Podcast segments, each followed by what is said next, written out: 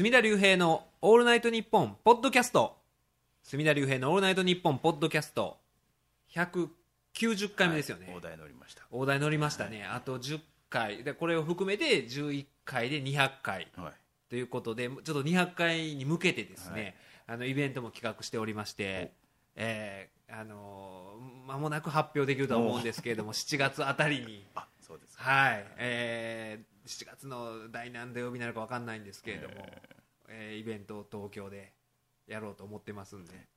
今回はちょっとあの有楽町の方であ。やろうかなと。えー場所変えて。ば場所を変えてといいますか日本放送内でやろうかなと。言うてもってる 思ってますんで、えーちょっとねうん。近々発表できるかと思いますんで、はい。楽しみにしてくださえーだからねあの照江先生にも、はい。あのその日だけはちょっとねい行くのまた。えー、嫁子を捨てて お越しいただかないと、なっとるからな。えー、1日だけはねちょっと無断外泊を していただかないと。二日になってまうね。2日になってまうんですよね。うん。ほんで僕だけ帰ってねさっき。ああとは、ま、任したみたいな形でね。途中で帰りますからね僕。3時間ぐらいで帰りますから僕は、まあ疲れるしね。えーというわけで、はい。今日は、えー、照江先生は今日は幼稚園の、はいはいまあ、卒園式を、まあ、見送るというか、は幼稚園の保護者会の PTA の会長をされてるんですね、今年はい。1年、挨拶もさせていただ挨きまして。拶もして、だからすごいあの清らかなお気持ちで、ね、今、一日を終えたいと思ってらっしゃると思うんですけれども、うん。ちょっと一気にあの現実に引き戻すというか、まあ、現実でもないと思うんですけど。嫌やで大人の汚いの。大人の汚いのはね、でもやっぱりあの子供相手にうん。とか、その親御さん相手に、なんていうんですかね、あの原理原則というか、話すると、なんか自分も心洗われる部分がありますよね。うん。僕もその中学校とか公園行ったりとかして、その中学生とその保護者の人相手に、まあ言ったらまあ原理原則というかはいはい、はいこうあるべきじゃないのかなと、まあ、僕が言うそんなね、あの言うのも恐縮なんですが、いろいろ話させていただく時があってだから自分でもあそうやなとはい。思えたりとかするし、で子供とかってすごいそれを吸収してくれるじゃないですか。だからすごい僕もそういう時に清らかな気持ちになるんですけども、それをもうなんていうかもう打ち消すというかこれ以上ないぐらい。もうちょっと浸らせてくれ いやーもう申し訳ないですけれども、ねそれは番組の質的にえー、そうなんですよね、そのね幼稚園の卒園式の話するわけにもいかないんで、今日はまあ、ショーン系、ショーン系、もしくはシェーン系、奇妙な。えーまあ、支援と桂分子、支援桂分子で支援系、どちらから話そうかな言と。葉いっぱい作るねえーショショーン系からいきましょうか。はい。ショーン系、はい。ショーン系は知ってるよ？ご存知でした？はいはい知ってる知って照る井先生は。うんうん。ショーン系あのね、何でもねやっぱりあの自分の思ったこととか、うん。言うとかなあかんなと最近思うんですよ。うんうんというのも、うん。あの私ねほんまにあのショーン系マニアやったんですよ。もう今更言うたら、まあ、後付けやろうとみんな言うと思うんですよ。注目してたいやもうねわほんまにこれはうちのあの嫁さんあるいはおお父さん分かってくれると思うんですよ。はいはいはい。もう報道ステーションうん。でショーン・ケイが出るたんびに 僕あんまりそんなにテレビ見ないんですけどうん。うんぐいっとね他の本読んでたり新聞読んでてもショーン・ケイが映ったらもうぐいっとあのテレビの前にね ぐいっともう引き寄せられるというか。おショショーン・ケイ明らかにここんなんであれですけどもうおもろかったんですよ僕はショーン・ケイが。でも うおかしいじゃないですか。そのテレビに出てきた時のなんか異物感というかそーのかっこよかったよかっこいいんですけど、うん。報道ステーションで、まああのね、憲法の木村壮太さんとか、言うたら、まあ、どこどこ大学の、まあ、准教授とかあの人やったら都立大学の准教授とかですかね、あの木村壮太さんだったら、だから分かってる人が多いじゃないですかどこの誰かが、その中でどこの誰か分からない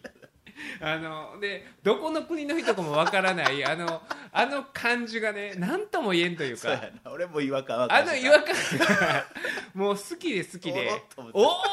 出たみたいな。もうほんま好きやなって言われたんですよ。だからなんで僕はそれを話してなかったかと注目してくださいよっていうのをね。僕でもあの朝は見れてないんであの特ダネは見れてないんで「はいはい報道ステーション」限定なんですよ。でもほんまにもう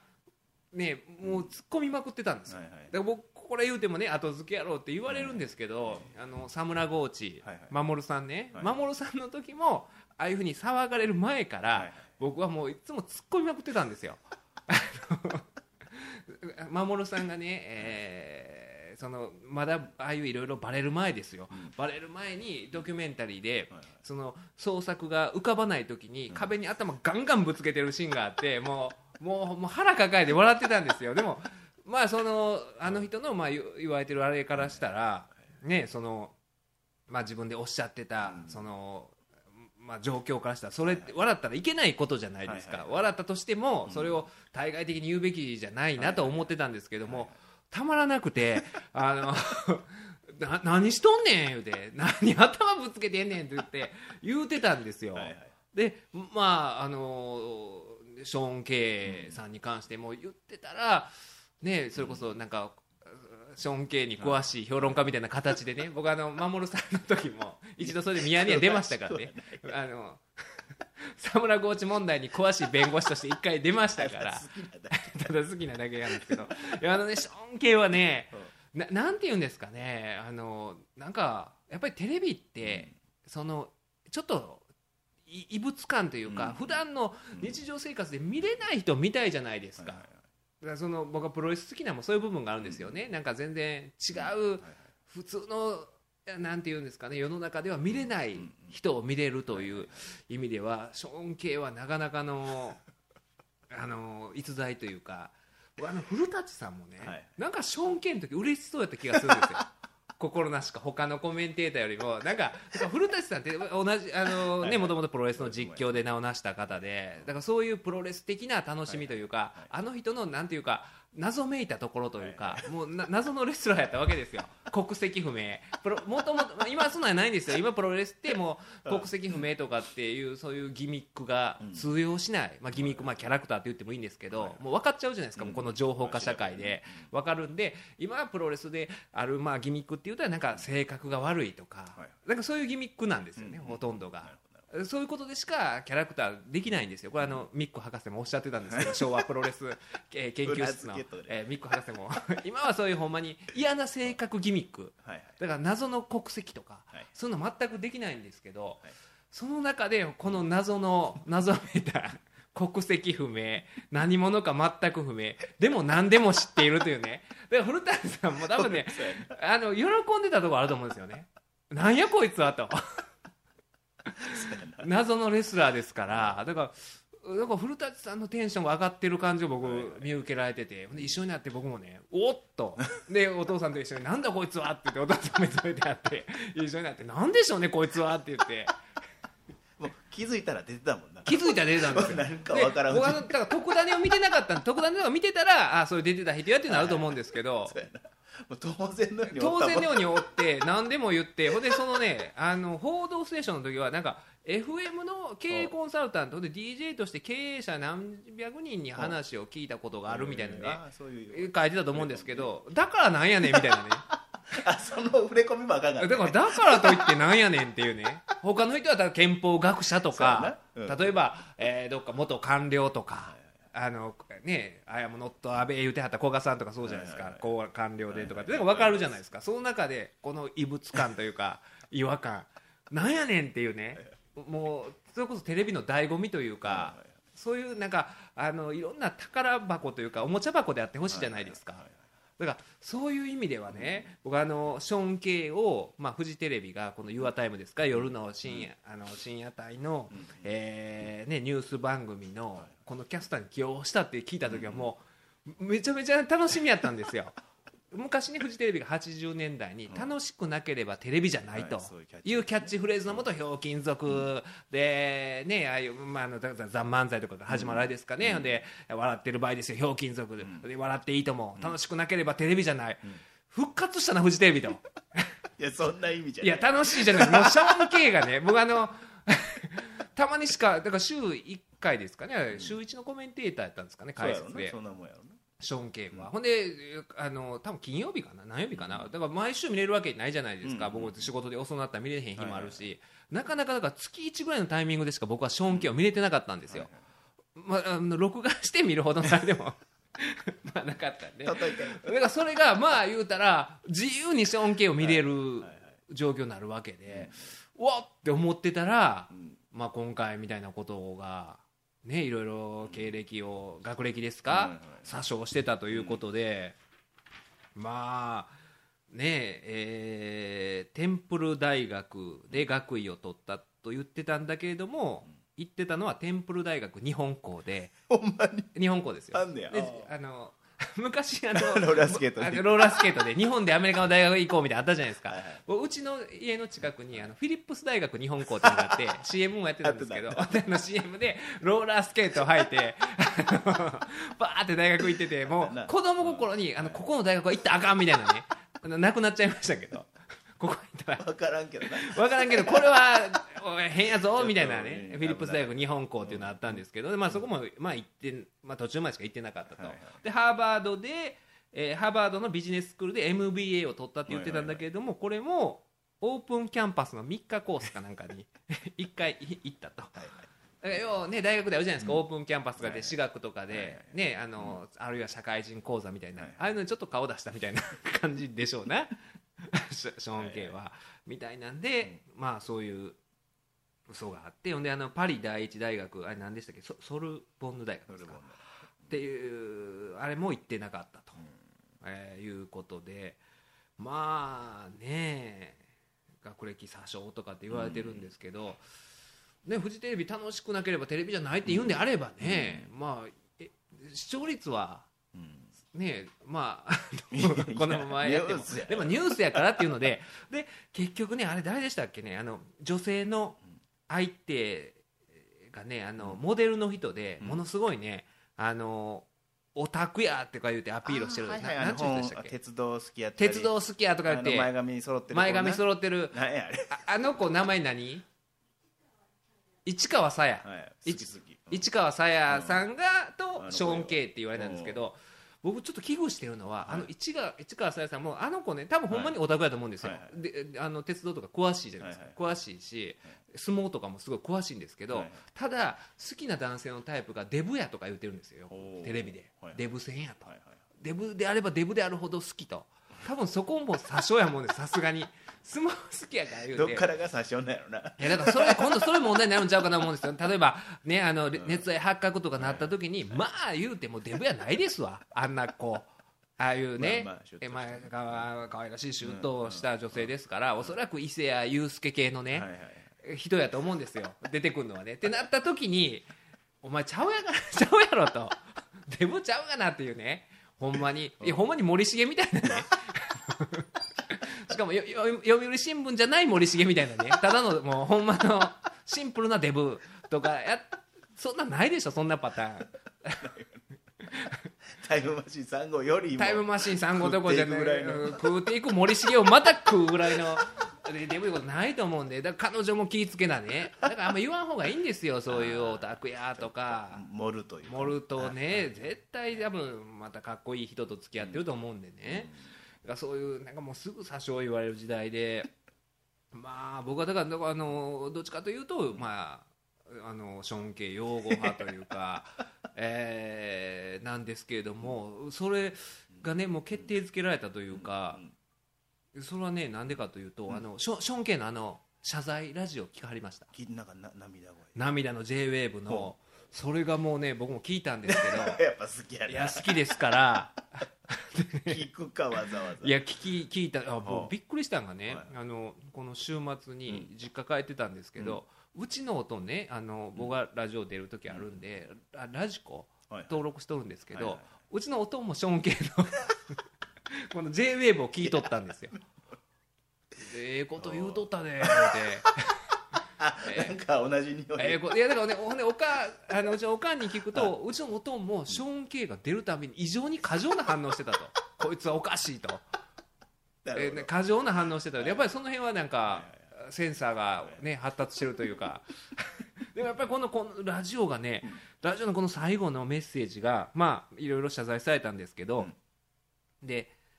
それこそね、なあの188回目ですか、はいはい。コラーゲンハイゴーマンさんがはい。ゲストに来られた時にはい。おっしゃってたじゃないですか。あの謝罪のプロに、うんあの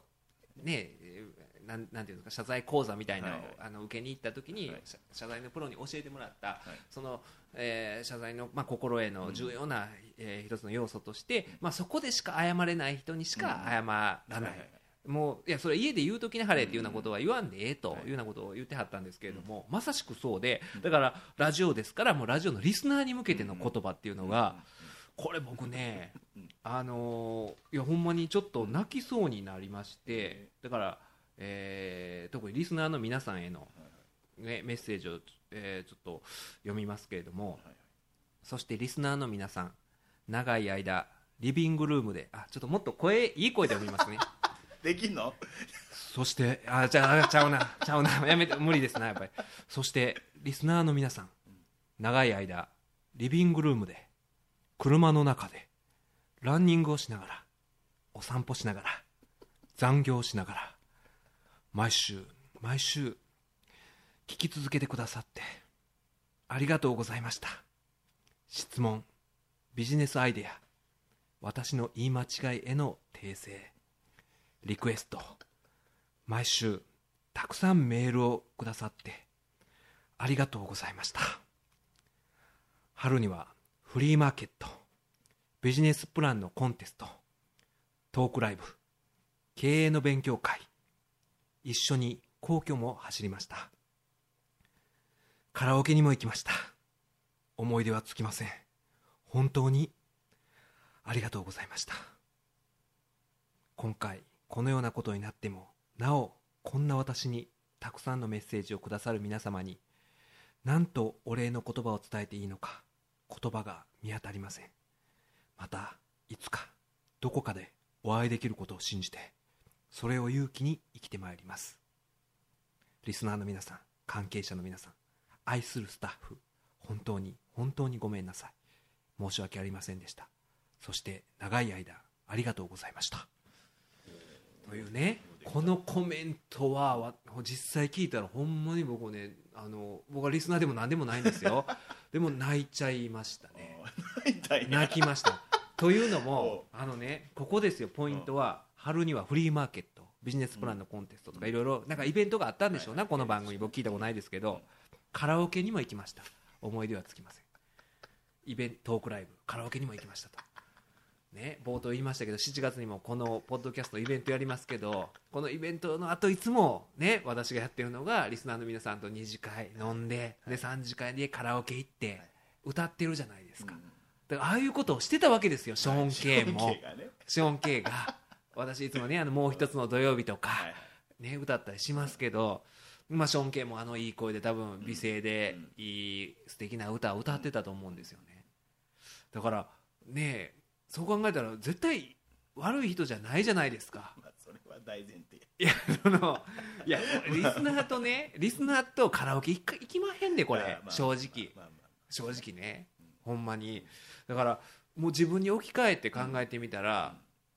僕が何かの詐称してて実はあの司法試験通ってなかったとかっていうことになって、はい。でもそれでもそのこのポッドキャストで話してた中身が変わるわけじゃないじゃないですか、そこの中身はね、だから本当にねあのもし僕がそういうこれが詐称で、ねあの照江先生も兄弟卒って言ってたけれどもフィリップス大学日本校にあのローラースケートで通ってたとかいうことがバレたとしても我々がこのねポッドキャストで喋ってる中身が変わるわけでなくでもそれでまあ責任を問われてえあのポッドキャスト配信しないとなった時にでもリスナーの皆さんは多分許してくれるでしょきっと。えなんや隅田弁護士じゃなかったんか、ってならない。うん。聞かへんわってなる。もう聞かへんわ。ってならないんちゃうかと思うんですよね。むしろあのいつもねあの東京カルチャーカルチャーでイベントした後わざわざゆりかもめ乗って新橋まで出てほんで カラオケでね。あのね密集してね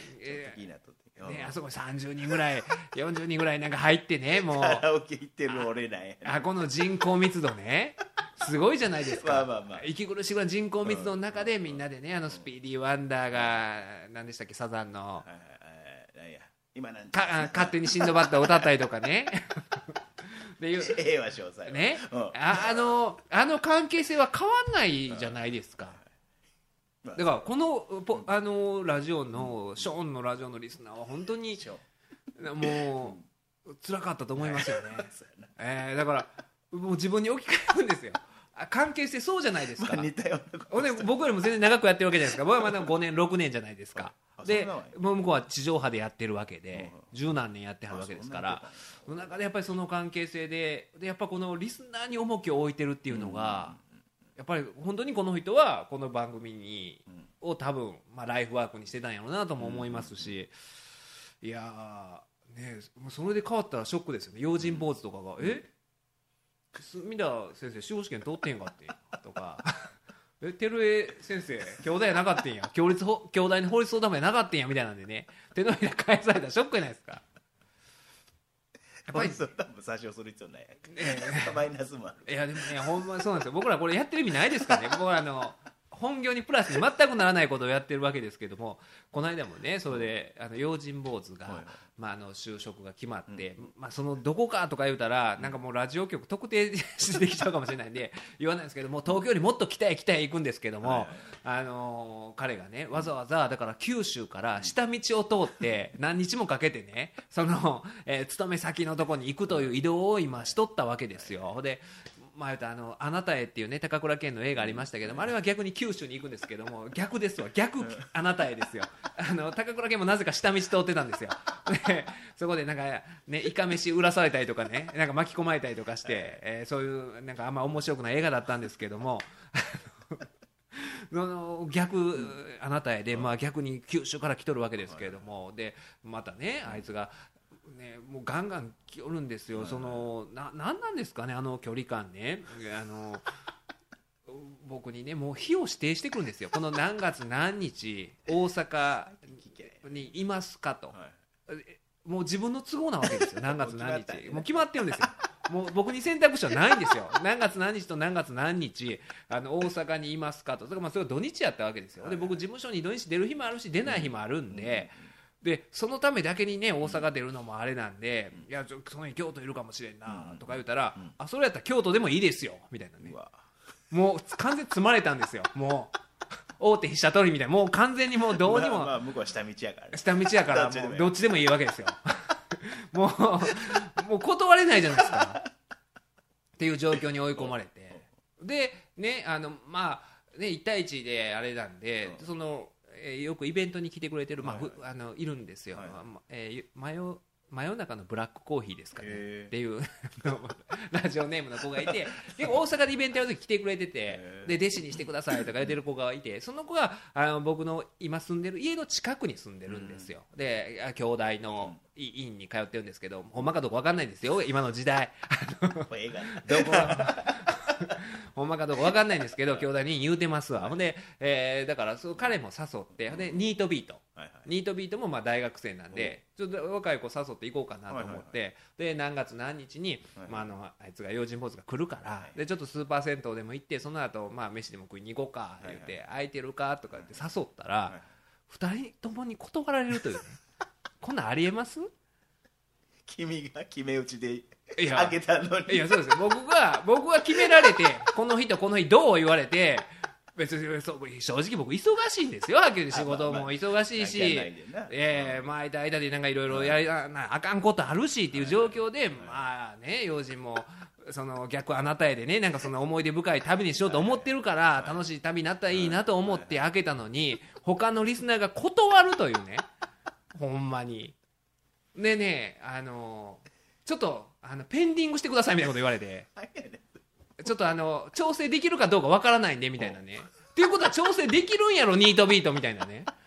でその真夜中のブラックコーヒーに至ってはう彼女との記念日なんでと。ああそらしゃあいやいや彼女の誕生日やったらまだわかるんです100歩譲って。誕生日だもうその日しか動け動かせないじゃないですか記念日っていう書き方してたんで多分付き合って何ヶ月とか何年とかそんなんでしょ？そんなんちょっと待ってや別にいやそんなんする必要あります。だから韓国とかそうなんですよ。付き合って何ヶ月とかいちいちいあのお祝いとかするんですけどやる必要あります？女の子の性格にもよいや正確にもよると思うんですけどいやもしもね僕あのサイキック青年団 ABC のラジオを、えー中学1年生から20年聞いてましたけども、はいはい。僕なんていまだに誠さんから電話とかかかってきたらもうすぐあの出ますし当然ほんであの名古屋でちょっとこういうイベントするんやけど、空いてるかって言われたらもう「あ行きます行きます」ってもう即答ですよはっきり言うて。いまだに。それこそ巨人師匠とかでもいつもこの日空いてるか言われたらもう即答ですよ。そう仕事が入ってない限り、はい。私のその本当にあの仕事ですよ。なんとかできるやつね。職ほんまにそうですよ。仕事以外の予定入ってたらもうそれはどうしてでも調整するんですよ。はいはい。そうじゃないですか僕らの世代ってまあまあそれはあるかもしれない。だからそれがねね例えばそのねあの元ボスね照井先生が尊敬されてるねあの小寺先生が例えばこの日どうやって言われたら他のまあ仕事じゃない予定やったら調整するでしょ。正直。割と断って断ってるんですよ。ごめん。今時の子やった。今時の子やない。や僕は絶対あのその辺のあの行きますよでもそういう記念日やとかバイトやバイトやバイトですよバイト。いやいや飯を食わなあかん飯いやでもね実家ですよニートビート。実家でバイトまあそんなんねなんか何とでも言えるじゃないですか。正味の話。ほんで一旦断られて、えっとあれなん？13あてか1213月12か13で、えーっていう形であいつから言われたんですよ。そのあのはいはい用心からね言われてはい。12か13でって言われてであまあどっちでもええやん思って、まあ、12でそのニートビートと真夜中のブラックコーヒーを誘ったんですよ、はい。そしたら2人とも断られて、はい。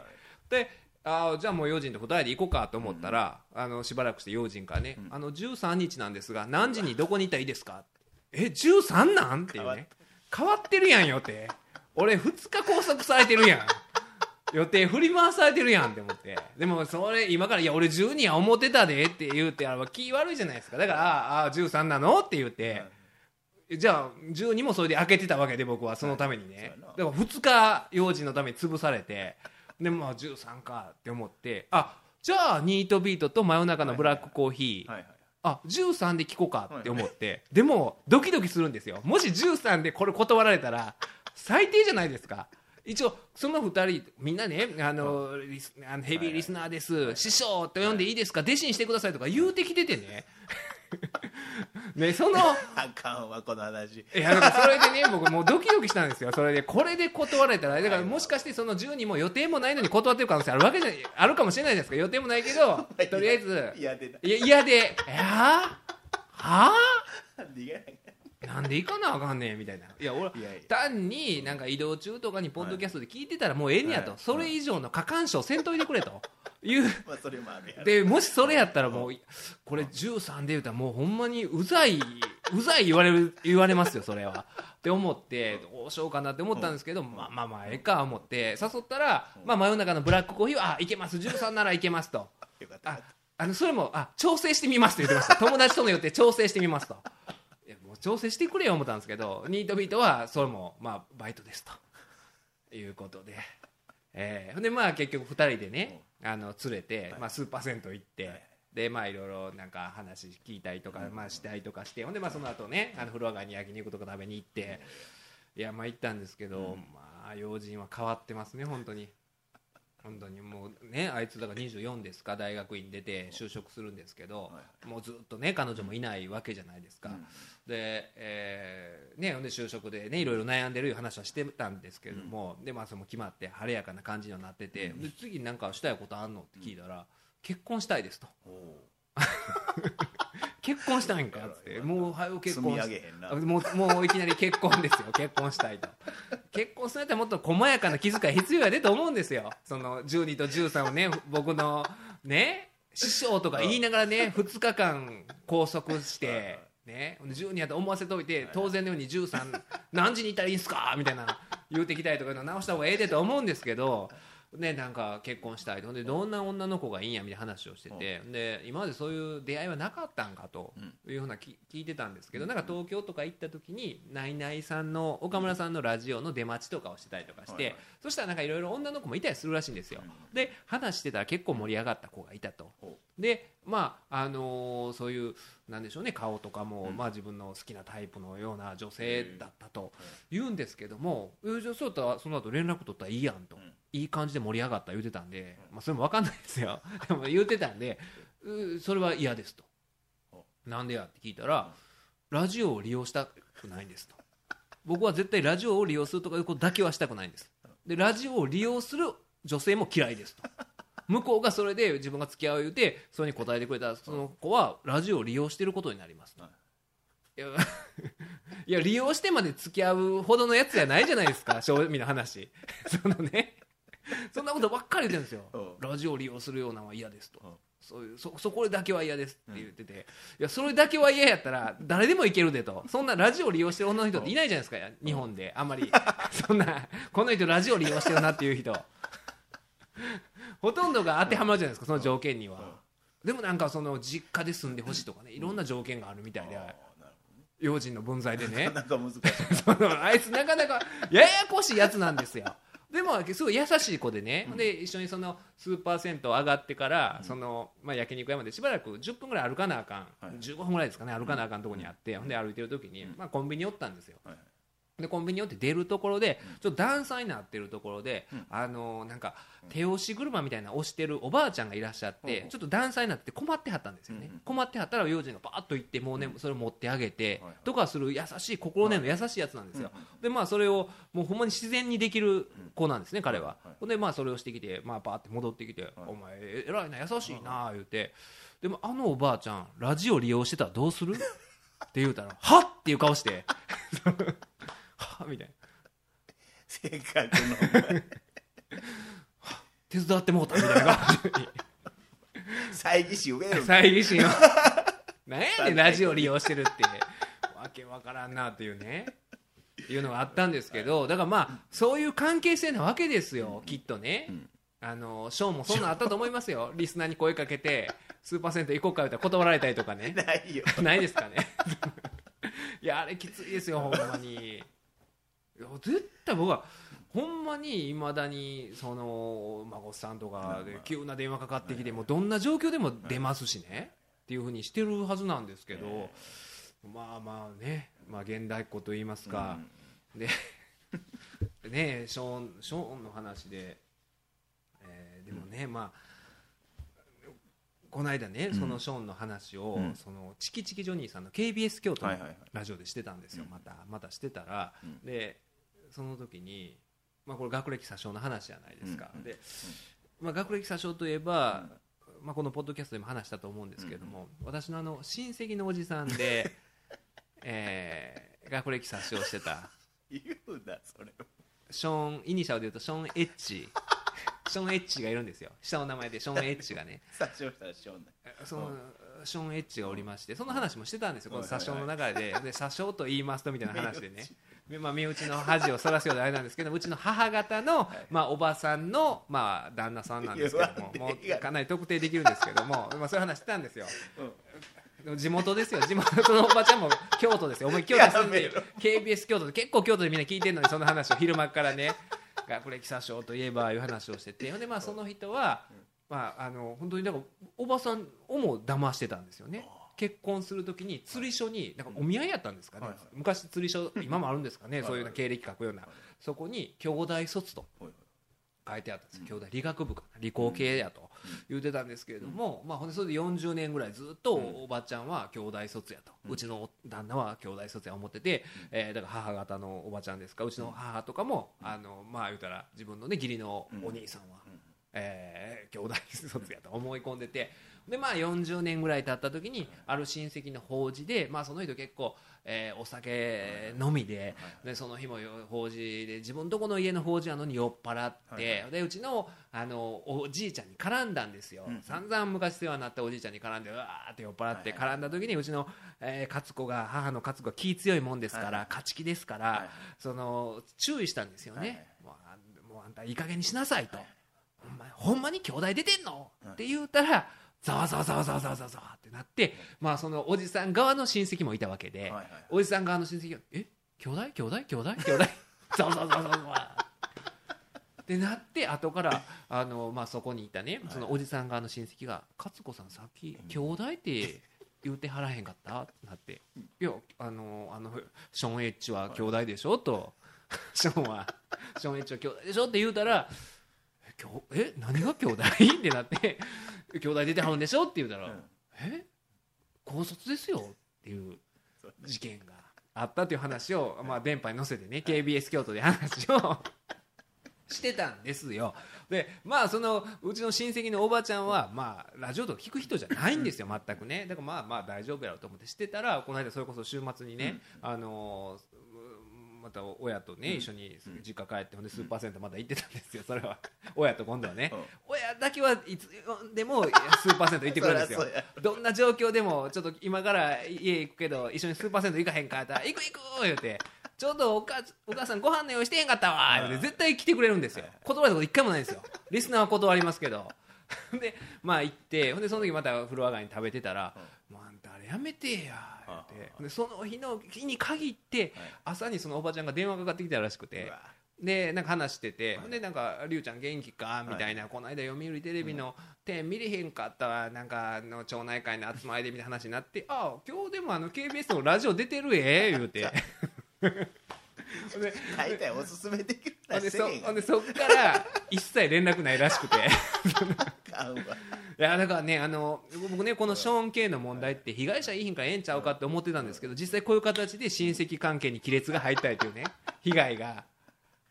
出てきてますからね。あんたが言うたかまあ、全て僕のせいなんですけど。で話したんですよそのね、まあお面白かったのがこういうふうにねやっぱ嘘ってだんだん詳細になっていくんですよね。あのショーン系も最初多分1個の嘘しかついてなかったと思うんですけども、それを、えー、嘘を塗りねえーいろんな塗りたくってるうちにどんどんわけわからなくなっていくっていうのがあるようででそれこそその、えー学歴詐称してた、ね、ショーン・エッジも、うん。兄弟だけでとどまってたらいいのに、はい。兄弟ボート部やと。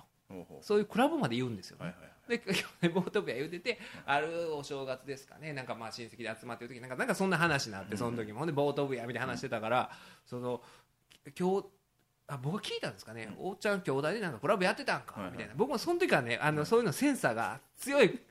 あのことさに強い子やったんで子供の頃から。ちょっと半笑いでねあおっちゃんなんかやってたんって聞いたら、ボート部やボート部ボート部や。みたいな。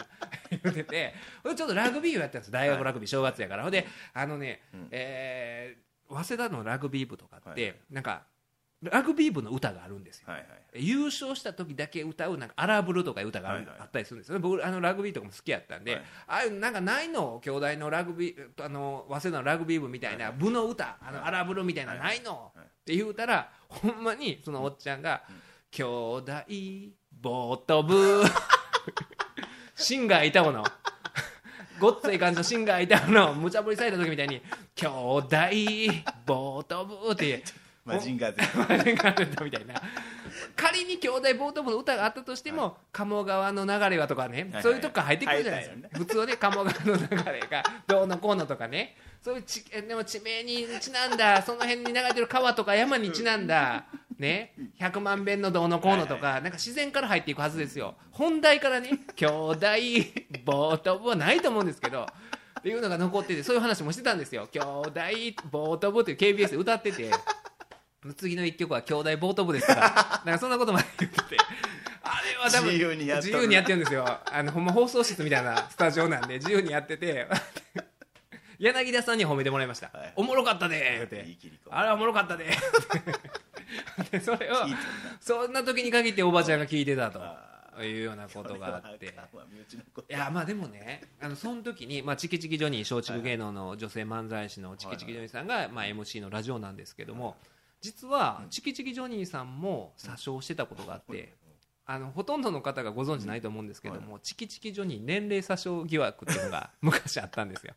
チキチキジョニーがなぜか5歳わあの若くはい。発表してええ。てプロフィールをっていうのがあってまあ普通であの安西弘子やとか誰でしたっけあのえー年齢詐称で言われてたあの野口五郎の奥さん。三井あえーうん三井ゆりさんでしたっけ？とかねいろいろあったじゃないですか、はいはいそういうね夏川淳さんとかですかね、はいはい。あったと思うんですけれども。そこにか、えー影に隠れてあのチキチキジョニー年齢詐称というあのどういうメリットがあるかわからない謎の詐称を結構してたらしいんです長いことね。でそのね詐称してた人が側からのその意見を聞いたら、ほんまにたなんかねそういうのって言ってるうちに分からなくなるらしいんですよ。でほんまに自分でもそうちゃうかなって思い出すらしくて、はいなんか意識せんくなるらしいんですよ、はい。そういう詐称してるうちに、うん。ほんでチキチキジョニーさんも結局そうなってたらしくて、はい。ほんである時にあのなんか知らないですけどほんまのあの年齢を発表したらしいんですよ、はい。すいません詐称してましたと。はい。発表したらしくて、でそしたら次の日にほんまに朝起きたら白髪がバーッと増えてたらしくて。それは本当に実年齢にだから若いと思い込んでたら出てこなかった白髪が年相応の年齢に心と体が一致してある日突然その発表した次の日に白髪になったと。ほだからほんまに心と体っていうのはそういうふうになんていうかえ関連付けられてるというかっていうような話をされててでもほんまに思い込んでたと。はい。だからおそらくショーンも、はい。ショーン系もそういう感じあったのかなと、まあ、思うんですけれども。いやーまあねあーちょっとねショーンに時間を。ショーン。系で40分喋っちゃいましたね。だからまああのねえー私はまあ擁護派なんですけれども多分ねこういうのってね面白おかしくなんか取り上げられたりとかはい。それこそね「サンデージャポン」とかやったらすぐ出れるようなキャラクターかと思うんですけどショーン系はそういうふざけ方しないと思います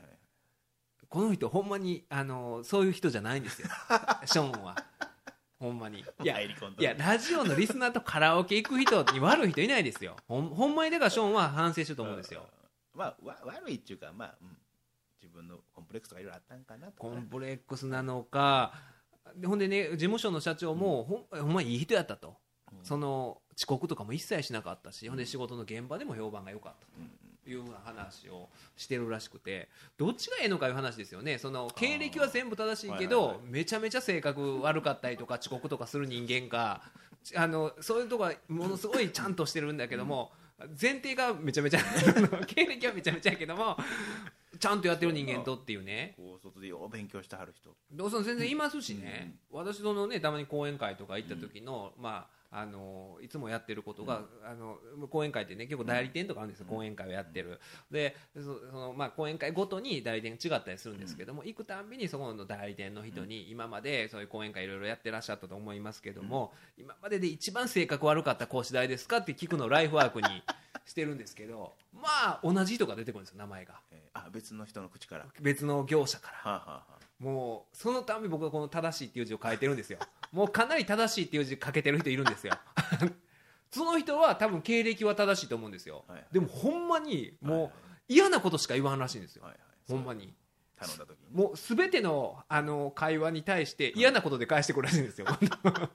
全ての。あなんかあらゆることを嫌なことで返してくる。ええでもその人はテレビでは全然そういうふうに映ってないし、っん。て考えると、どっちがええんやっていう話じゃないですか、うんって僕思うし、僕でもねショーン・ケイででも思ってたのはあのそのなんか雰囲気好きやったんですけど、この人ほんまにでも言ってる中身がねその全く入ってこないというか。ななんていうかこの寝る前とかに聞くといいですよね。ショーン系のあの解説コメントを聞きながらってすごい寝ると思思いますよ不眠症の人とかも。いいと思うぐらいなんか。サウナ室で聞いたことあるね。え？サウナ室で聞いたあサウナで？音ないやん。あはいはいはい。あんま変わらへんね そうでしょ。そのあのでもなんかいい感じのリラクゼーションというかなんかいいねあの音の高さもいいしいいんですけど一回でもこあこの人多分何も分かってないなって思ったのは、うん。それこそ法律の話をしてる時に、あの FBI が、えーどっかであったあの銃の乱射事件ですよ、うん。あれでほんでその、まあ、犯人の、うん。えーそういうあ iPhone ですかね、うん。えーがロックかけられてて、はい。それをなんとか、えーパスワードで解いてもらえませんか？みたいなことを FBI がうん。アップルに言ったんだけれどもアップルはいやプライバシー侵害やとか言ってそれを拒否したというニュースをやってた時にショーン・ケイですわはい解説が。はいで古舘さんから聞かれてはいはい。ショーン・ケイがまた縦板に水で言うんですけれども それがねもうほんまに憲法の教科書に載ってる通りのようなことをねあの人権は全く無制約ではなく公共の福祉による制約を受けることがあります。公共の福祉にはあの内在的制約と外在的制約がありとかでね そのあこれは分かってないなというかね逆にねあのまあ今言うた話ねこれリスナーの方であの法律の勉強されてる方とかやったらなんか意味わかるかもしれないですけど分かんないじゃないですか。そのまま言ったら。だからそれは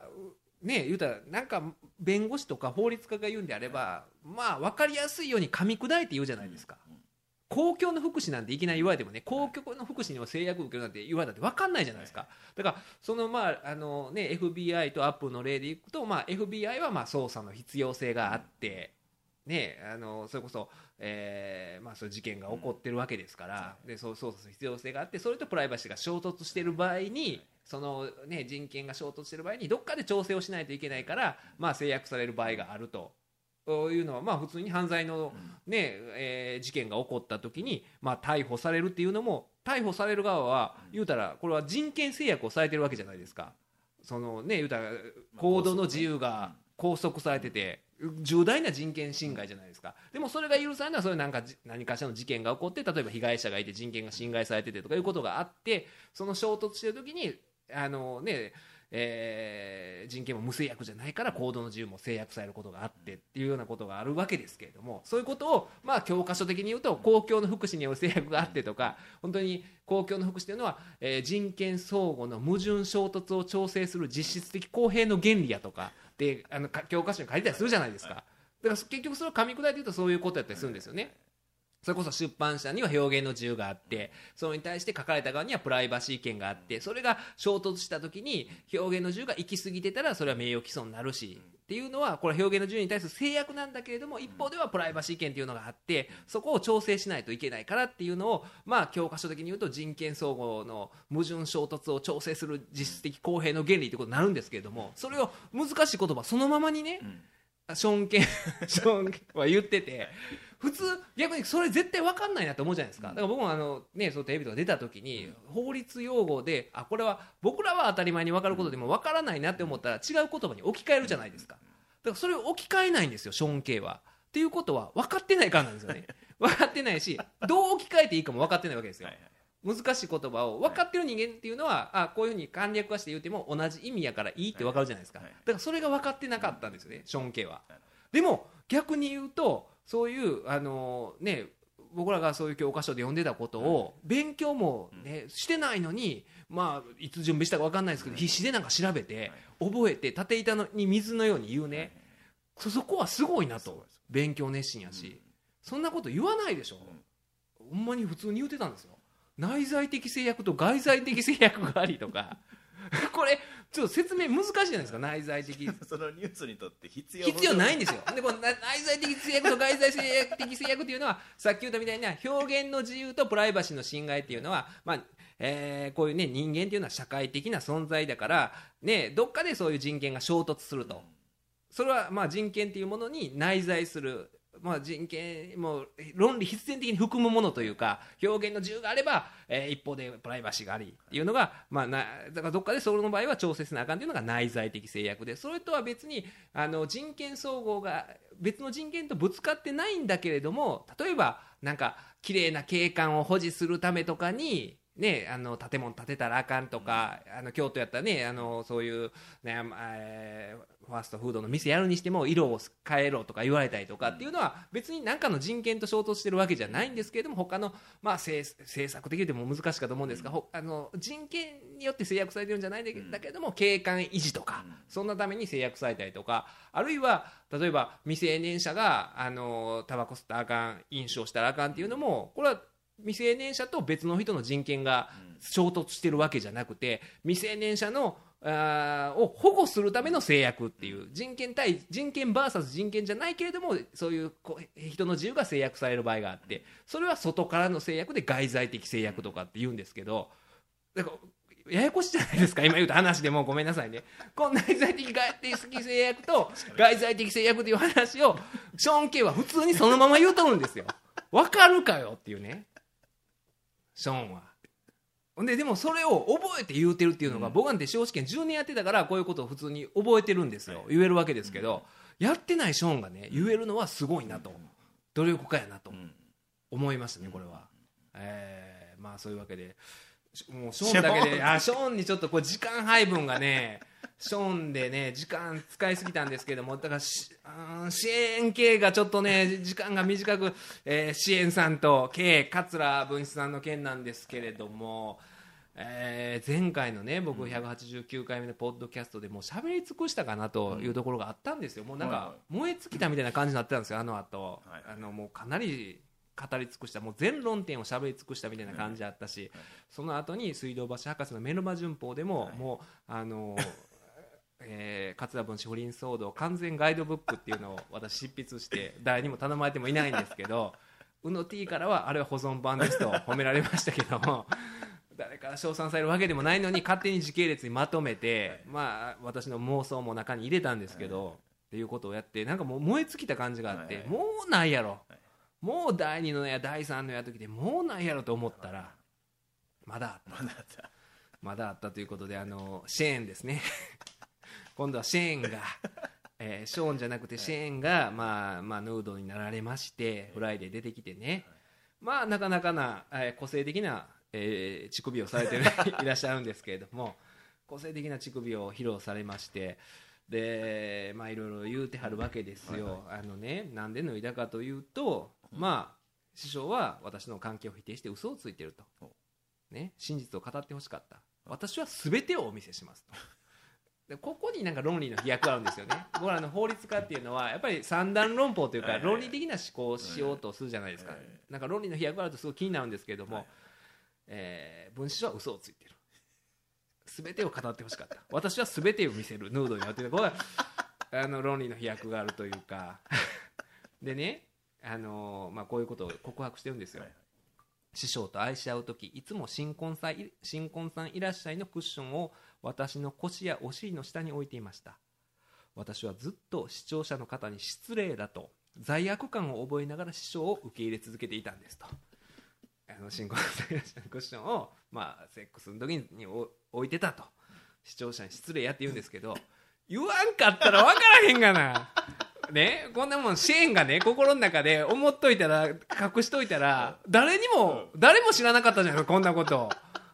ね、分子師匠が新婚さんいらっしゃいクッションがどうのこうの使ってたなんていうことはね。この人のさじ加減でしょ。この人が言わんかったら視聴者は知る由もないしそんなことを想像してる視聴者もいないでしょ。これもしかして文枝さん、新婚さんいらっしゃいクッションをそういう夜の生活で使ってるんちゃうかとか思ってるおばちゃんいないですよ正直。そんななんか失礼やとか罪悪感感じてたとかね。もう言うてることがもう。まあでもねまああのこの季節ね、フライデーって毎年こういうのがあるんですよ、うん、去年ですかね。あの、うん、去年もありましたね。あのちょうど今ぐらいの季節ですよ、うん、ちょっと暖かくなってきたらあのこういう女性が現れるというか 去年あのね、えー、勘のいいリスナーの方やったらというかもうリスナーの人でツイッターで書いてる人いましたね、えー、この今回の支援支援系パターンはこれはあのテレンスリー飛鳥君パターンやと。その通りです。飛鳥君で去年の4月ですかね、えー、あだから3月にフライデーが出て、えー、テレンスリーとのまあ不倫を告白してえーね、音楽で生きていく覚悟はできているねと、テレンス・リーから言われて弟子入りするというえー、飛鳥君がでも結局待ち受けていたのは歌のレッスンじゃなくてセックス特訓やったっていうことを暴露してから3週間ぐらい空けてですかね。で、えー、そのねセックス特訓の中身はあの過酷なセックス特訓で、まあ、あの全身タイツを着せて、えー、電動歯ブラシを挿入されたいみたいなことを言っててそこからちょっと3週間ぐらい空けて現れた飛鳥君がですね、えーまあ、ヌードで現れてで、ね、全身タイツ姿でね、えー、あられもない姿で、まあ、現れまして電動歯ブラシをちょっとねこの股間に添えてるという衝撃の写真があってあの時もそのテレンス・リーの不倫相手不倫じゃないんかな？テレンス・リーさんは既婚者かどうかは謎なんで分かんないんですけどその時に何で脱いだかっていうことを、えー、飛鳥君はどう言ってたかというとは私は嫌と言えないタイプでなかなかリーさんとのセックスを拒みませんでした。私以外にも彼に芸能界とのつながりをちらつかされセックスを要求された女性がいるかもしれません。そんな女性に私が名前と顔を出して告発をすることで勇気を与えられたらと思いました。今回脱いだのもそう。自分に自信を持って生きていいんだ。ということを悩んでいる女性たちに伝えたかったんですと、えー、このねまあ、全く同じパターンですよね。このシェーンと一緒で。どういうことなんと？どういうことと？私は騙されやすいというか嫌と言えないタイプでと、全然克服されていないやないかと。フライデーの言われるがままやないかと。もうツッコミどころ満載の理由付けをしつつね脱ぐというこのパターンで、えー、デジャブのようにね今回もこうやってまあシェーンさんが脱いだんですけれども三子タトゥーもねえー見せたんですけどもこの三子タトゥーがもうちょっとなんかね3 34やとしてもねタトゥーがもっとなんかおしゃれなデザインやと思ってたんですよ、はいはい。もう完全に34って書いてるんですよ。完全に。くっきりと。くっきりと。普通に34って書いてるんですよ。ななあれ何に体っていうんですか？なんかあるじゃないですか？あのあのイタタトゥーにようあるねパターンがあるじゃないですはいかじゃなくてもう普通に34とマジックでマジックで書いてあるような。これマジックかなって思うぐらいの、ね、書いてまして、でまあこれで終わるかなと思ったら、えーね、あのトースポの報道によりますと、えーね、そのフェイスブックにはい文子さんの全裸画像をえ。アップするという恐ろしいこともまた起こりまして、ほんでえ。あのね、今、フェイスブック、支援さんのフェイスブックあるんですけど、友達申請したら友達になってもらいます。私もあの先ほど友達になりましたんで、ー 何の宣伝や。あのなってもらうんですけど、でびっくりしたんが、あのね、あフェイスブックやってるっていうことははいはい。友達になれるのかなと思って調べたら、意外な高校の同級生がすでにもう友達になってて、え、あいつそういうとこあるんやみたいなね。すごい真面目なやつやったんですよ。おい、柴田君ってそんなとこあんねやみたいなね。そういうのもあったりとかして、でまああのこのダイスポによりますと、またねダイスポが、えーイラストを載せてるんですよ。これあのコエピョンの時と一緒ですわ。コエピョンのあのプリン、プリンの時も股間にプリンを載せて甲骨の表情を浮かべてる、えー小枝さんをイラストにしたんですけども、すごいなんか簡単なイラスト、簡素なイラストにするんですけど、今回も簡素なイラストにして、うん。えーまあ文枝師匠が決め顔で、はい。えー左手をちょっと股間に添えて。はいで、えーね、この腕には右腕には、えー新婚さんいらっしゃいクッションですね例の。例のやつをもうこう新婚さんいらっしゃいクッションにこうもたれかかりながらとい。う、まあ、あれをアップしたということでこう股間を添えて手をね昔そのねあのお笑いの番組でそれこそなんでしょうねあの、えーぬるっとする生き物とかなんかを箱の中に入れて、触って触ってなんでしょうとかで箱の中身はなんでしょうなっていうようなあのゲームを考えたのがまあはい。当時三子さん今の分子さんなんですけれども今回は触って触ってなんでしょうはまあ自分のチンチンやったと。正解はチンチンやったと。いやいやいや。チンチンと、えー新婚さんいらっしゃいクッションやった正解はいうことになるんで。まあ自分で見てるから分かる 分かると思うんですけど。あれは箱の中で見えへん状況なんで可視化されてない状況で当てるのがなあ 触って触ってなんでしょうなんですけれども。っていうのがあってこれでもね正味の話、うん。あのその笑い事じゃない話で、はいはい。そりゃそうよ。だからそれこそ、ねあのこれを恋にやってたとしたら、はいはい。まああのシェーンさん曰く、はい。誤作動やと。誤作動でアップしてしまったと いうことをおっしゃってるんですけどもこれあのねリあのよく今それこそこの今回の問題で報道されてますけどもリベンジポルノ防止法に引っかかるんじゃないかと言われててでリベンジポルノ防止法っていうのはあのごめんなさい正確に言うと、えー指示私事ですね、はい。指示性的画像記録の提供等による被害の防止に関する法律と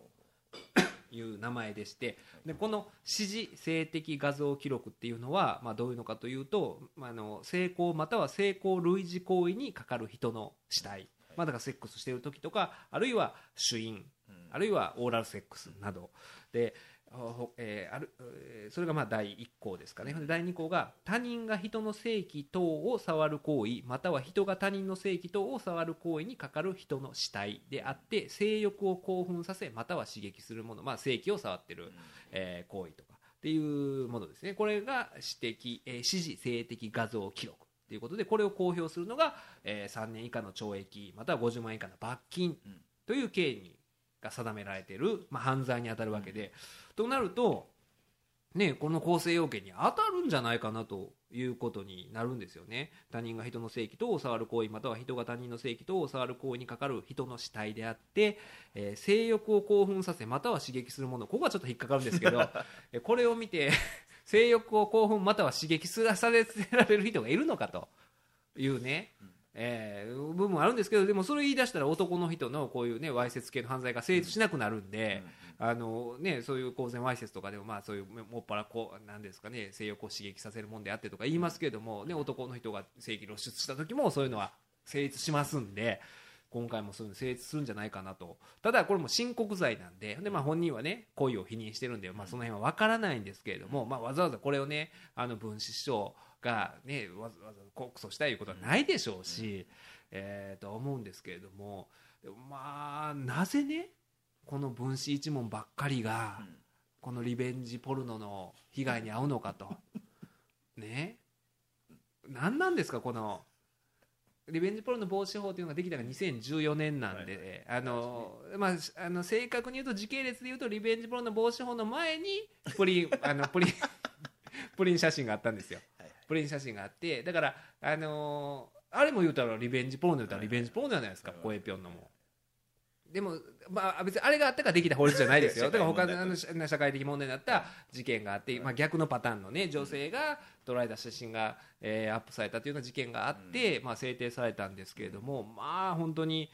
ね、当時、立法に関わった人、国会議員とかも、これは想定してない時代だと思うんですよね、この分子一問が次々とリベンジポルノ救えてないしね。救えてないんですよこれ。でいやだからねあの、まあ、リベンジポルノっていうのはまあ普通はまあ、普通というのもあれなんですけど、まあ、女性がそういうふうに昔付き合った男性からっていう時はこういう、ね、感じ厳しくあの罰するべきだと私は思うんですよ、こういうのがないとそういうことをする人は後を絶たないと思うんで。一方で私はこの分子一門のこの、ね、相次ぐリベンジポルノの被害を見てるとちょっとその一般的なリベンジポルノと違う考え方をしてもいいのかなと。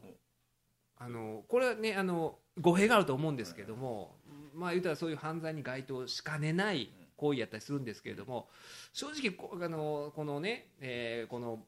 うんとスポ大スポで報道されている分子書の写真にしても、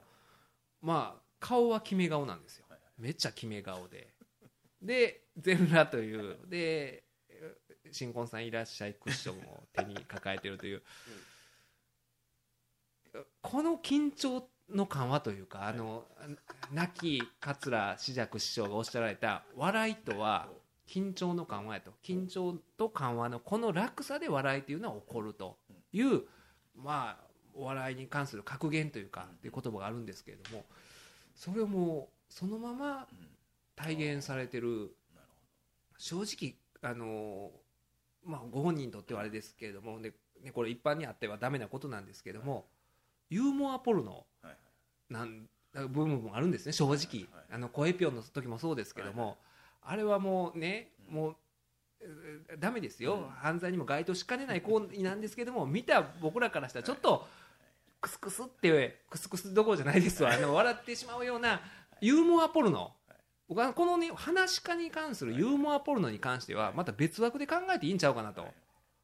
法律で新たにこのユーモアポルノの場合はそのあのなんでしょうね、えー、相手の女性に刑罰を加えるとかそういう解決の仕方じゃなくて、もっとなんか逆にその被害に遭われたこんなユーモアポルノを露出された人は、まあなんていうかその人の逆にこれで仕事を奪われたりとかないっていうようなね、あの恋ぴょんがとか分子師匠がそれによって例えば何かしら被害者なわけですからしかもユーモアポルノじゃないですか。誰も嫌な気にもならないしっていう中でその人たちが何でしょうね被害に遭った場合はその、ね、レギュラー番組失わないとか そういう立法をね民事的民事的な もう刑罰とかかけ離れてユーモアポルノ、はい、ユーモアポルノ法っていうのをね、はい、作ってユーモアポルノに関してはもう完全にそういう民事で、ね、そういうなんか他のなんか責任問われない、ね、CM を下ろされないとか 違約金は国が払うとか。そこまで保護する必要ないユーモア。ポルノをそこまで保護する必要ないと思うんですけどちょっと別枠じゃないですか正直。だからあの法律ってこう予期しないことが起こるんですよね。あの立法者が予期しないことが起こってこういうユーモアポルノの場合どうすんねんっていう話になるとは思うんですけどただ一方では被害者なわけですからそこはそういう形で民事的救済というか決してこのことによって何かしらなその不利益な、ね、責任を負うことのないようにちょっとね次の参院選の争点はこのユーモアポルノ めちゃめちゃ叩かれるでしょ。これはまああの、まあ、そういう観点もありますよという話で、ね、でも絶対これはやってはいけないことですからね。犯罪に該当しかねない行為ですけども。ただその辺がなんかお笑い芸人の懐の深さというかこういう状況になってもなおそういうえー見たものをクスッとさせるん。緊張の緩和やったりとかするところがそれはそれでなんかすごいなと。でいや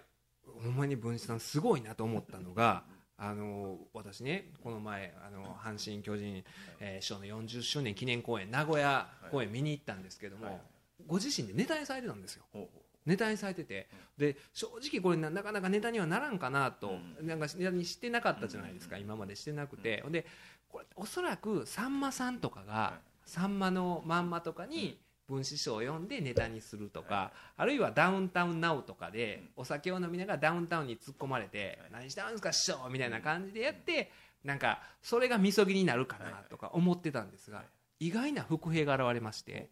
そのまあ、えー阪神・巨人40周年のトークコーナーのゲストが分子師匠で私わざわざ名古屋まで密航したんですけれども で名古屋で見てもうものすごい盛り上がりで素晴らしいあの公演やったんですが分子師匠のまたそのゲストコーナーも良くてでその時に意外な人物がガンガン分子師匠に突っ込んだんですよで阪神賞も巨人賞もあの気を使われてというか、あの文章がネタにしててもさほど、えーそこにまたかぶせるようなことはされてなかったんですけど、はい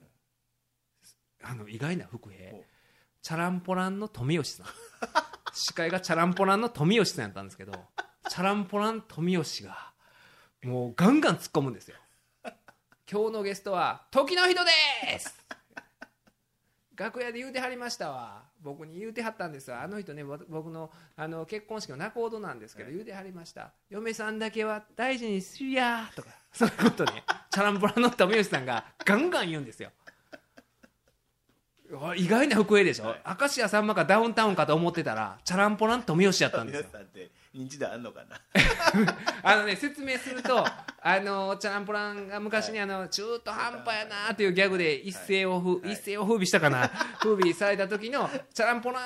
チャランポランちゃんは中途半端やなって言われる側。言われる側。中途半端な方な中途半端な方が中途半端やなかったんですよ。今回は。ガンガン言うんですよ。ねガンガン言って。ででもう分子師匠もネタにせざるを得ないような状況になって、はいはいでも面白かったですよ、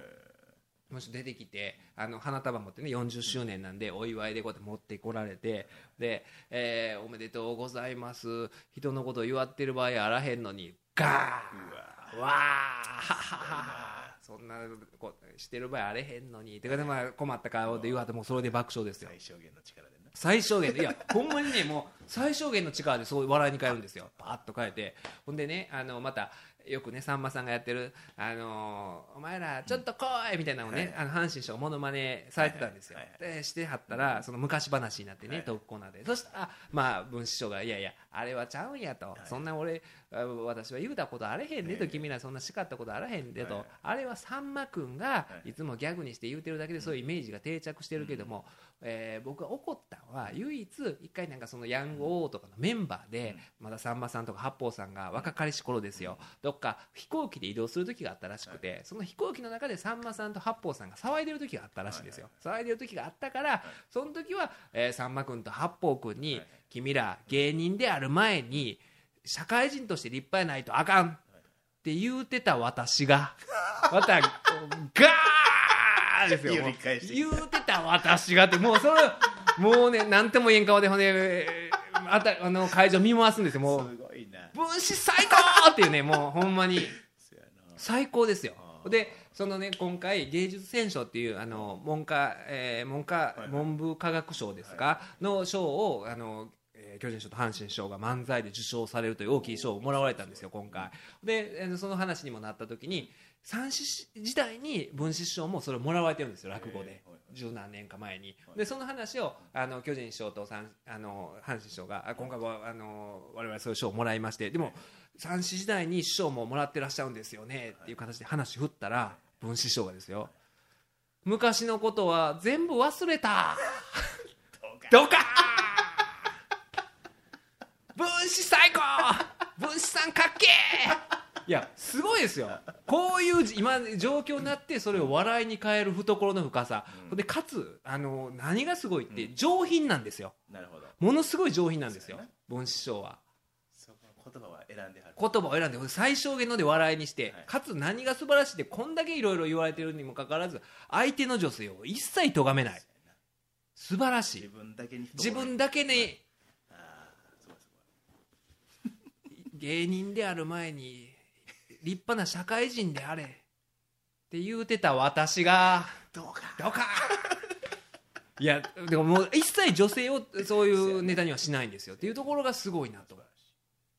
だからもうねやっぱ笑いってすごいですよ。お笑い芸人ってすごい。ほんであのね僕ほんまに今回の騒動あって文枝師匠の底力というか、はいはい。全てが面白いじゃないですか、あのほんでね結局また頭を反らはったんですよ。あ。そそれはあったんですけどそのね落差がなさすぎて前あの小枝部屋になってたじゃないですか。ちょっとだけ頭に残頭頂部に残ってたえ反ってへんかったんかいみたいなあれをまた反ったんですよなぜかでだか微妙などういうことみたいななんかいちいちポイントポイントが面白くて。いやもうねあの時の公演はすごかったですね。面白かったですね。ほんでやっぱりいや素敵やなとお笑い芸人って。だから70今えー文枝師匠って2でしょ？2の方がそういうことをネタにして笑いにする強さっていうかやっぱりすごいなって思いましたね。そんな職業ないですよ。本当に、うん、だからもうリベンジポルノとかねその通常のねまあそういう、まあ、法律に当てはまるんじゃなくて、まあそういうもう超越した存在なんですよ。あのそんな法律を超えたのが僕 お笑い芸人話し家やと思うんでユーモアポルノ法っていうのをほんまにこの制定をね僕あのもしかしたら出馬するかもしれないです。ほんまに。いやでもねいやいやだからね僕ほんまに思うのはだからそこなんですよ。この分子症のその相手を傷つけない。まあ今何が昔あったか分かんないですけど今回の報道後一切傷つけない姿勢っていうのは、あのそういうところを僕はあのジャイアンツのねあの野球賭博で、まあ、追放されたあの笠原投手ですか、見習ってほしいなといろいろ言うんですよ、まもっとこんなあったあんなあったとか今いろいろ言いまくってるんですけど、ちょっと見てくれと。分子師匠のあのねあの日の名古屋公演での。昔のことは全部忘れた。ドカーン。そこもういらんこと言わんでいいんですよ、おそれが男なんですよ。い。らんこと言っちゃダメです。みんなまで言ってない。みんなまで言わないでください。ね本当に。えーというわけで、はい。今日はあの、えーショーン系シェーン系スペシャルということでやっぱりあのいや笑いは救いますねほんまにもうみんなねその人のミスを責めるんじゃなくてねそういう形でなんかやっぱ楽しいところを見つけて、ねもう人を攻撃するのはやめましょうよね、うん、もうそういう形で、えー 110回目ですか。長いですねちょっと。えー70分以上喋ってしまいましたね。すいませんでした。どうもありがとうございました